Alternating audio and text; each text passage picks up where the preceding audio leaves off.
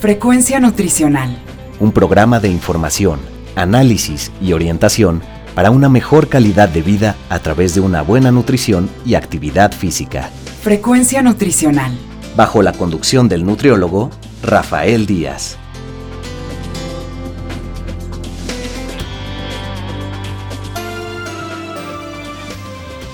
Hola amigos y amigas, les saluda Rafael Díaz García, ya estamos en su programa Frecuencia Nutricional, un programa de la Universidad Autónoma Metropolitana Unidad Xochimilco para One Radio 94.1 FM.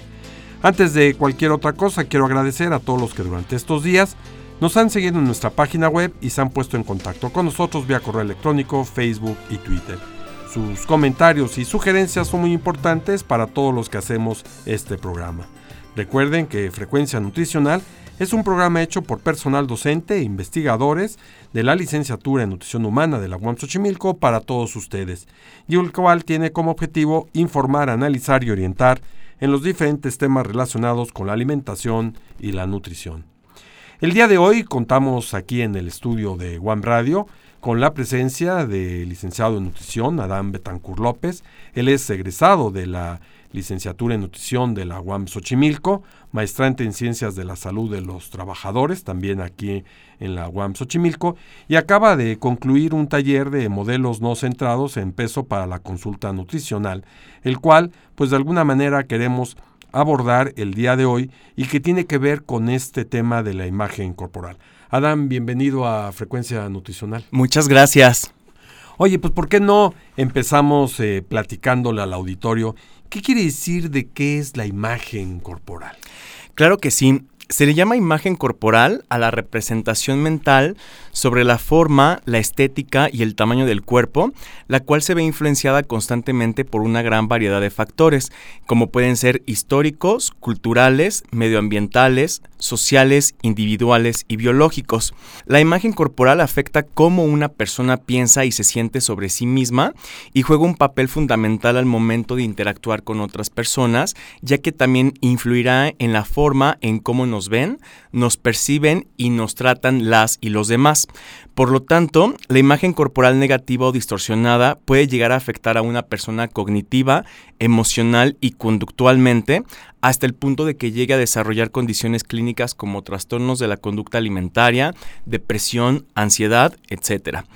La imagen corporal se ha ido plasmando por los valores, creencias y cánones estéticos que promueve cada sociedad, de tal manera que en las últimas décadas del siglo XX y el comienzo del siglo XXI se ha caracterizado por un culto total al cuerpo. Los medios de comunicación constantemente se han encargado de mostrarnos modelos de belleza muchas veces inalcanzables que solo algunos cuantos podrían lograr y además los llegan a relacionar con el éxito dentro del contexto social.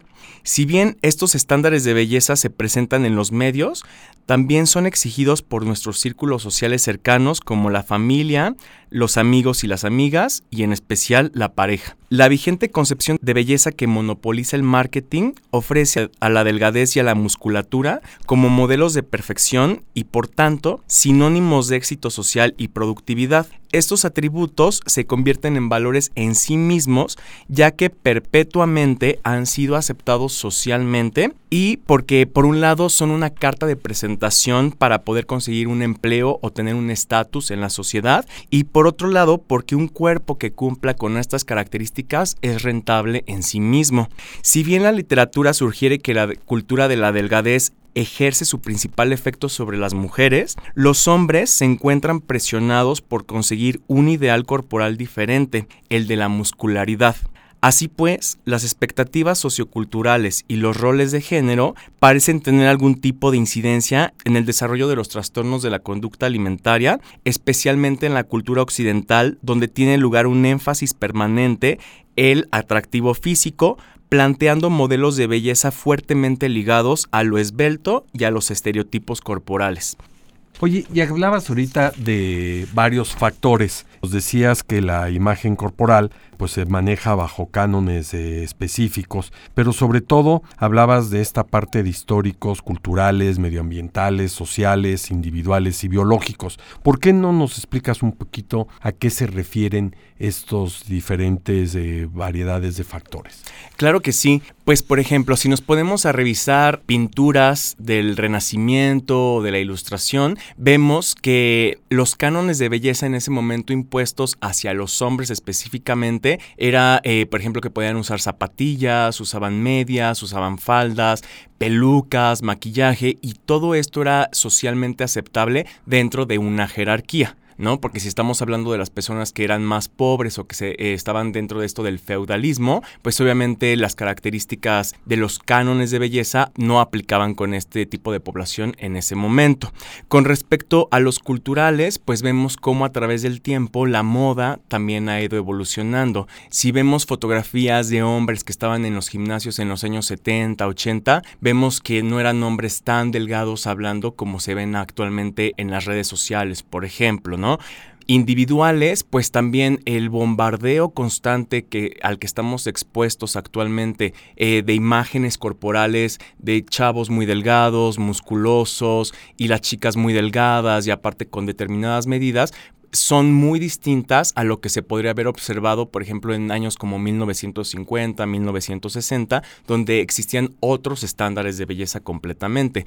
Para simple ejemplo, pues por ejemplo tenemos a, Marilyn Monroe, que si bien no era una mujer muy delgada, como actualmente se les exige, en ese momento ella era un, era un estándar de belleza el cual las mujeres pretendían seguir. En cuanto a los hombres, pues podemos mencionar, por ejemplo, el fisicoculturista este Arnold Schwarzenegger, que pues también, si bien nunca fue muy, muy delgado, pero sí tenía estas características de una muscularidad que los hombres en ese momento pues pretendían conseguir.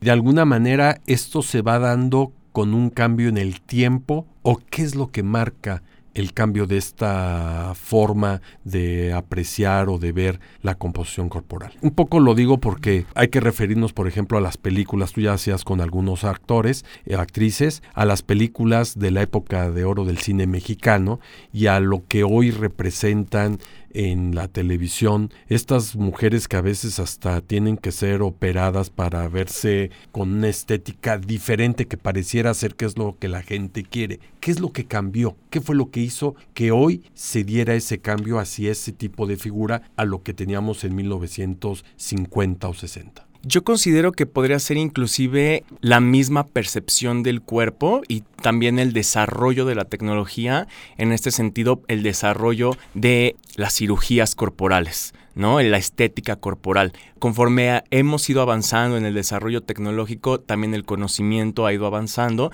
y por lo tanto el tema de las cirugías, el tema de la modificación corporal ha ido avanzando también con la humanidad. Tenemos vestigios de pinturas, por ejemplo, de culturas antiguas existentes todavía en África, también inclusive donde la distorsión corporal eh, es parte de la cultura, sin embargo, en el mundo occidental, pues estas características se han ido hacia modificaciones corporales como eh, implantes, operaciones de ciertas zonas del cuerpo, que muchas veces las personas las consideran defectuosas. Es de ahí de donde viene esta distorsión de la propia imagen corporal y entonces se accede a, eh, dependiendo también del ingreso económico, se tiene o no acceso a este tipo de cirugías para eh, mejorar o perfeccionar supuestamente pues esos aspectos del cuerpo que alguien puede llegar a presentar como que puede representar como negativos. Y esto hace 30, 40 años eh, se empezaba a dar en las mujeres. Así es. Pero en los últimos años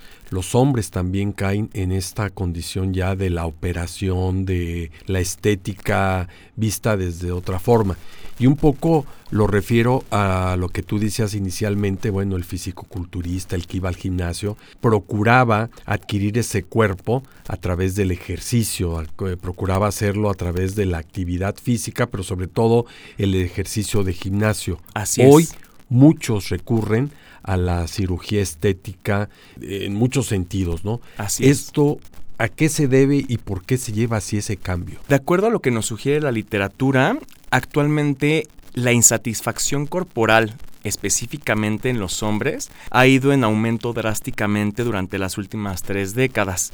Eh, calculándose que ha ido aumentando de entre un 15 a 43% aproximadamente. Este aumento en la tasa de hombres con insatisfacción corporal es preocupante dado que la insatisfacción con la imagen corporal es un factor precipitante precisamente para los trastornos de la conducta alimentaria y para poder recurrir a este tipo de cirugías reconstructivas o para mejorar determinadas zonas del cuerpo. Lo que también podemos ver es que con respecto a lo del gimnasio, a pesar de que actualmente actualmente existe esta tendencia, la cultura de ir a los gimnasios, hacer ejercicio, las dietas saludables, la alimentación saludable, pues realmente no llegaremos a saber si es por una buena intención de tener, de tener calidad de vida y adquirir calidad de vida o si es solamente por seguir una moda. O por una imagen. Así es. Porque no siempre la imagen representa que quiere decir que la gente esté preocupada por su salud. Y aquí voy un poco a este ejemplo que no es exclusivo de las mujeres, pero quizás sí más frecuente en ellas, el caso de las mujeres que tienen anorexia o bulimia. Pues hombres, mujeres, pero las mujeres eh, a veces sí han caído en, en esta situación de dañar su cuerpo por un cuidado corporal. ¿Es así? Sí, totalmente de acuerdo. Y de acuerdo a lo que nos dice la literatura eh, científica, los hombres pueden llegar a tener la misma prevalencia de desórdenes de la conducta alimentaria como las mujeres. Sin embargo, los hombres difícilmente acceden a ayuda profesional por dos razones, bueno, por varias razones importantes, pero las dos principales son que en hombres heterosexuales eh, puede llegar a existir este, este, sentimiento de vergüenza de que la gente a su alrededor pueda llegar a pensar que son homosexuales o también por otro lado por el hecho de que el trastorno de la conducta alimentaria eh, erróneamente se llega a pensar que son solamente problemas de las mujeres. Entonces, a partir de ahí, los hombres no tienen esta determinación por acudir con alguien profesional que les pueda ayudar a solucionar esta situación un poco preguntando eh, en este sentido, ¿es eh, probable el trastorno de la conducta alimentaria o el, el, llevar a un cambio del aspecto físico en el hombre heterosexual que en el hombre homosexual? Sí, los estudios nos demuestran que tanto hombres homosexuales como hombres heterosexuales tienen la misma probabilidad de poder padecer algún trastorno de la conducta alimentaria. Sin embargo, los hombres homosexuales son más propensos a padecer un trastorno de la conducta alimentaria porque en lo que se ha visto tienen un mayor interés en su imagen corporal a diferencia de un hombre heterosexual. Entonces, a partir de ahí es que un hombre homosexual puede llegar a desarrollar un trastorno de la conducta alimentaria. La homosexualidad no es por sí misma factor predisponente de un trastorno de la conducta alimentaria. Tiene que haber, tiene que existir esta dismorfia corporal, el pensamiento de la dismorfia corporal en la persona para que ésta a partir de ahí pueda desarrollar un trastorno de la conducta alimentaria. ¿Y el entorno tiene que ver en este tipo de gente que pueda tener un trastorno de la conducta o inclusive en la propia población, de acuerdo si son heterosexuales o homosexuales? Sí, en la población homosexual definitivamente existe un mayor riesgo, ya que en estudios donde se ha relacionado la prevalencia de trastornos de la conducta alimentaria con la orientación sexual, eh, se ha encontrado que las exigencias de belleza dentro de la comunidad homosexual se ven influenciadas por un contexto de violencia y discriminación, donde se ha juzgado al hombre homosexual como menos masculino y aunado a ello, menos valioso ante los ojos de la heteronormatividad y la masculinidad hegemónica, por lo cual es importante destacar que la insatisfacción corporal dentro de la comunidad homosexual no se debe a la orientación por sí misma, como se lo comentaba, sino más bien es debido a los estándares que existen dentro de la comunidad de cómo es que uno tiene que ser. Hombre blanco, alto, musculoso, eh, delgado, con buen cuerpo, etcétera. Porque si tú no entras dentro, dentro de estos estándares, estás completamente fuera y a la vez se te discrimina dentro de la misma comunidad homosexual. Ya, y la diferencia entre la población hombre y mujer es marcada en este cuidado también por la propia parte social o la preferencia en el caso de las mujeres, digamos mujeres eh, heterosexuales o mujeres lesbianas? En cuanto a las poblaciones y las identidades de género, lo que se ha investigado es que los hombres homosexuales son los es la población más propensa a desarrollar un trastorno de la conducta alimentaria. Después le siguen las mujeres heterosexuales y después le siguen los hombres bisexuales. En mujeres lesbianas con una este, orientación sexual lésbica no se ha reportado realmente una tasa alta de trastornos de la conducta alimentaria. Más bien vienen como en el orden que le acabo de mencionar, siendo los hombres homosexuales los más propensos a poder desarrollar una conducta alimentaria de riesgo y en la población en general sea la identificación que tengan, el trastorno de la conducta alimentaria pega el daño por igual,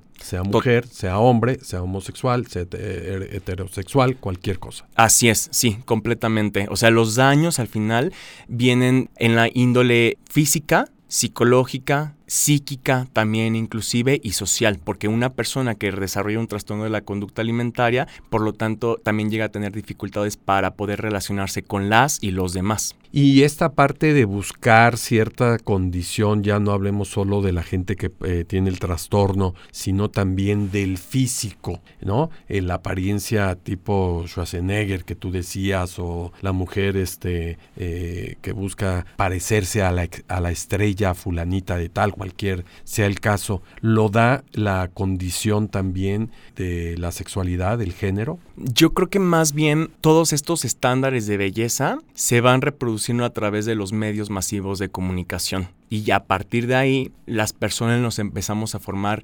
ideas y representaciones. Estereotipos. Estereotipos, exactamente. Cómo es que tendríamos que ser, cómo es que deberíamos actuar, cómo es que nos deberíamos de vestir. Y a partir de ahí, pues es que empieza esta distorsión de nuestra propia imagen al no encajar en determinados estándares de belleza que nos va imponiendo la sociedad neoliberal. Pero entonces esta condición del estereotipo que se busca no es en condición de que busco estar mejor de salud, que busco tener un cuerpo en donde me desarrollo por la actividad física que es necesaria, sino es por la imagen que quiero representar ante la sociedad. O sea, ya no me preocupa tanto mi problema personal de salud, sino es que quiero que la sociedad me vea bien y no el que esté bien yo de salud. Totalmente, así es. Sí, de hecho, pues yo creo que valdría bastante la pena, esta sería una gran área de investigación, de poder averiguar cuáles son los motivos que impulsan a los jóvenes y a las jóvenes para poder hacer actividad física, si es realmente un tema de salud o si es un tema de querer encajar en la sociedad. Oye, y ahorita hablas de las jóvenes y los jóvenes pero yo me gustaría plantear esto en los niños y las niñas, o los adultos y las adultos, o los adultos mayores y las adultos mayores. ¿Hay diferencias por rango de edad? Sí, eh, definitivamente las, los, aquí en México, por ejemplo, la investigación que se ha realizado nos demuestra que las personas que son más propensas a padecer trastornos de la conducta alimentaria, el rango etario es entre 13 y 19 años y de ahí nos recorremos a los 20 a los 25 años. En primer lugar, digamos, adolescentes y después siguen ya los adultos jóvenes. Exactamente.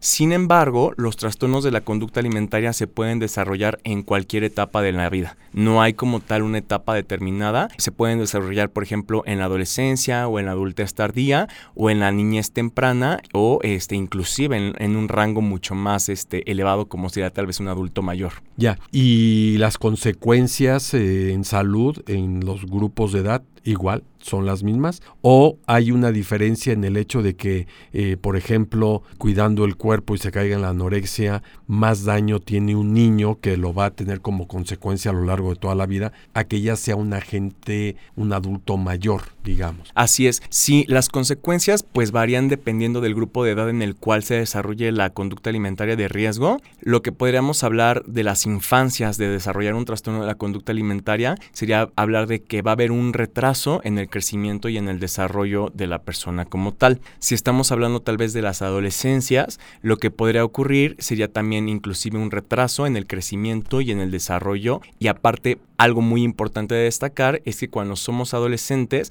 estamos en un desarrollo sexual y por lo tanto este desarrollo se puede ver interrumpido por el, desarrollo de un trastorno de la conducta alimentaria. En los adultos jóvenes ya un poquito mayores, lo que podríamos hablar sería de que esto puede tener un impacto negativo en la salud ósea, podría haber una descalcificación de los huesos, podríamos empezar a presentar sarcopenia, que es este reemplazo de grasa por masa muscular, podríamos hablar de un déficit de masa muscular, lo cual complica la calidad de vida de una persona. Y pues ya si estamos hablando de un adulto mayor que pueda llegar a desarrollar un trastorno de la conducta alimentaria, desgraciadamente los adultos mayores en México muchas veces llegan ya a esa edad con trastornos, con ciertas enfermedades metabólicas y definitivamente una conducta alimentaria de riesgo puede complicar aún más su situación y aunado a esto pues empeorar su calidad de vida te fuiste muy rápido a los adultos mayores, pero por ejemplo, en el caso de las adolescentes, puede haber un retraso en la menstruación. Por ejemplo, en una muchacha que empieza a padecer anorexia desde jovencita, antes de entrar a la etapa esta de reproducción que un adolescente ya puede tener con más características.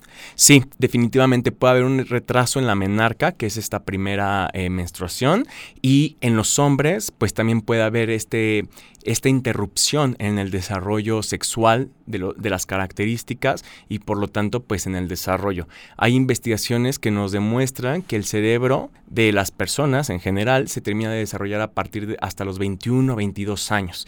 Entonces si desarrollamos una conducta alimentaria de riesgo desde muy jóvenes, pues muy probablemente también pueda llegar a haber un trastorno en el desarrollo de nuestras habilidades cognitivas y dentro de los grupos humanos, ¿hay diferencia en tener mayor conciencia sobre el daño? Y regreso un poco a esto que estábamos platicando. Eh, la población heterosexual o la población homosexual, en el caso de las mujeres, eh, las lesbianas, tienen más conciencia algún grupo en específico del daño que puede generar este cuidado eh, corporal, que más allá de tener cuidado es un daño a veces cuando se llega a este caso de la anorexia, la bulimia? Definitivamente no. Yo considero que no. Eh, muchas veces puede más el peso de querer encajar en un estándar, de querer encajar en un estereotipo. O en un grupo social. O en un grupo social, en un estatus también, y se dejan de lado completamente las, los efectos adversos que pueda llegar a tener determinada conducta alimentaria de riesgo. Ya, pues la verdad es que todo esto nos deja una gran cantidad de, de, planteamientos donde de repente uno cree que la gente simplemente tiene que cuidar su cuerpo, pero hay un factor aquí que me atrevería yo a preguntarte. Sí los medios de comunicación que hace rato tú nos hacías referencia, ¿tienen un papel fundamental también en el cambio de la propia población? 100%. Totalmente. Si uno se pone a revisar, por ejemplo, Instagram, Facebook, YouTube, donde son estos medios de comunicación por los cuales, pues, a través en esta, en esta situación más nos comunicamos actualmente, podemos ver que hay imágenes de chavos, de chicas, de adultos haciendo actividad física todo el tiempo y nos muestran sus rutinas de ejercicio y nos muestran sus rutinas del día y cómo se cuidan su piel y cómo cuidan su cuerpo y cómo basan su alimentación. Y todo eso al final nos crea una representación completamente negativa de cómo es que estamos llevando a cabo nuestra vida. En, búsqueda de ese estándar de belleza, estamos dejando completamente de lado nuestras condiciones y nuestros alcances también, saber hasta dónde podemos llegar, qué tanto nos es factible poder realizar a nosotras, a nosotros, a nosotros mismos y qué es lo que estamos viendo en las pantallas. Ya. Oye, pasando ya cerrando el programa a la política de salud, a la parte gubernamental, a lo que tendría que ser el planteamiento de políticas de salud de Estado al respecto. ¿Hay trabajo hecho al... Pues si vemos en los medios de comunicación, realmente no hay una campaña como tal para prevenir trastornos de la conducta alimentaria. En el metro podemos ver ciertas recomendaciones de alimentación, de elige alimentos saludables, o recientemente eh, se ha visto la modificación del plato del bien comer. Sin embargo, yo me atrevería a decir que no veo como tal una política pública en la cual se combata o se informe a la población y se sensibilice sobre los trastornos de la conducta alimentaria. El Instituto de Psiquiatría eh, se registra que cada año recibe 300 mil casos nuevos de pacientes con conductas alimentarias de riesgo y pues esto al final nos habla de que existe actualmente en la población mexicana una gran prevalencia y no se está dando la sensibilización ni la visibilización a este tipo de problemas en la sociedad. Hablas del Instituto de Psiquiatría, pero la población en México está en 32 estados de la República, distribuida por todo el país. ¿Dónde puede acudir la gente para recibir asesoría de este tipo? Eh, las instituciones de salud en general, eh, podríamos decir que son espacios propios. Sí, sí son espacios, sin embargo, pues propiamente estos trastornos de la conducta alimentaria tienen que ser atendidos por un equipo multidisciplinario. Necesita haber un nutriólogo o una nutrióloga, también necesitamos mucho el apoyo de un psicólogo o de una psicóloga que nos pueda eh, apoyar, porque muchas veces los trastornos de la conducta alimentaria vienen más bien desde la psique, desde el pensamiento, desde las representaciones internas que las personas llegan a tener sobre los alimentos. Por eso de ahí bien es importante que estemos reunidos profesionales de la salud atendiendo el caso concretamente para poder llegar a un buen diagnóstico y a nivel general el papel del nutriólogo cuál es? El papel del nutriólogo en este caso se basa en brindar educación nutricional a la persona que esté padeciendo el trastorno de la conducta alimentaria. También en poder indagar en cuáles son las representaciones, en cuáles son las ideas que la persona está llegando a tener sobre los alimentos, sobre su propio cuerpo, si es que está haciendo o no actividad física, pero elementalmente es brindar educación nutricional para poder eh, solucionar la situación. ¿Qué recomendaciones le podrías dar a la población en términos generales para este tema? Pues yo me atrevería a recomendar a madres y padres de familia, así como a personas cuidadoras, observar a sus hijos y a sus hijas para prevenir y detectar los síntomas, mantener una amplia comunicación y escucharles sobre cómo se sienten en relación con su cuerpo y explicarles que cada complexión es diferente y no deben hacer caso a patrones estéticos neoliberales impuestos. También por otro lado, pues es importante educar y fomentar una alimentación saludable sin caer en los extremos a través de la educación nutricional. También por otro lado, favorecer la construcción de una autoestima adecuada, evitar poner un excesivo énfasis en el peso y en la figura, estar atentos y atentas a lo que las personas, en este caso la niñez y las, y las adolescentes, están viendo en pantallas, porque de ahí vienen muchos casos de trastornos de la conducta alimentaria. No acusar o exigir a las personas que están presentando este trastorno de la conducta alimentaria a través de reproches como tienes que parar o estás haciendo que todas y todos se preocupen, porque estos, estos reproches pueden llegar a ocasionar que la persona que esté presentando la conducta alimentaria de riesgo se sienta culpable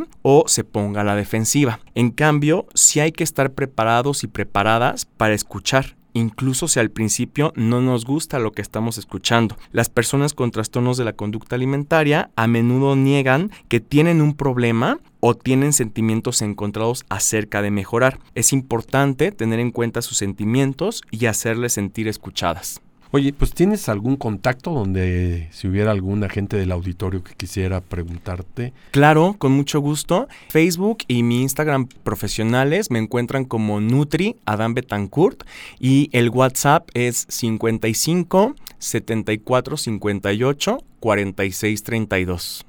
Pues Adán, es un gusto tenerte nuevamente en Frecuencia Nutricional y ojalá podamos seguir platicando en futuras ocasiones. Claro que sí, me encantaría. Me gustaría mucho poder compartirles una frase de un filósofo y escritor suizo que se llama Henry Amiel, que nos dice, tu cuerpo es templo de la naturaleza y del espíritu divino. Consérvalo sano, respétalo, estúdialo, concédele sus derechos. Gracias. Muchas gracias a ustedes. Frecuencia nutricional. Amigas y amigos, estamos terminando nuestro programa, el cual esperamos haya sido de su agrado. Recuerden que podemos seguir en contacto a través de nuestro sitio web www.frecuencianutricional.mx, en donde pueden encontrar los vínculos de Facebook, Twitter e Instagram. Asimismo, lo pueden hacer enviándonos sus comentarios a nuestro correo electrónico frecuencianutricional@correo.xoc.1.mx. Les recuerdo que pueden escuchar todos nuestros anteriores programas en las plataformas de Miss Glow y Spotify. Solo me resta agradecerle a Alfredo Velázquez en la producción del programa, a la doctora Norma Ramos Ibáñez, coordinadora de la licenciatura en Nutrición Humana de la Xochimilco, y a todos los que hicieron posible la realización de este. Finalmente, gracias a todos ustedes por escucharnos, se despide Rafael Díaz, quien nos invita a estar con nosotros en la siguiente emisión de Frecuencia Nutricional.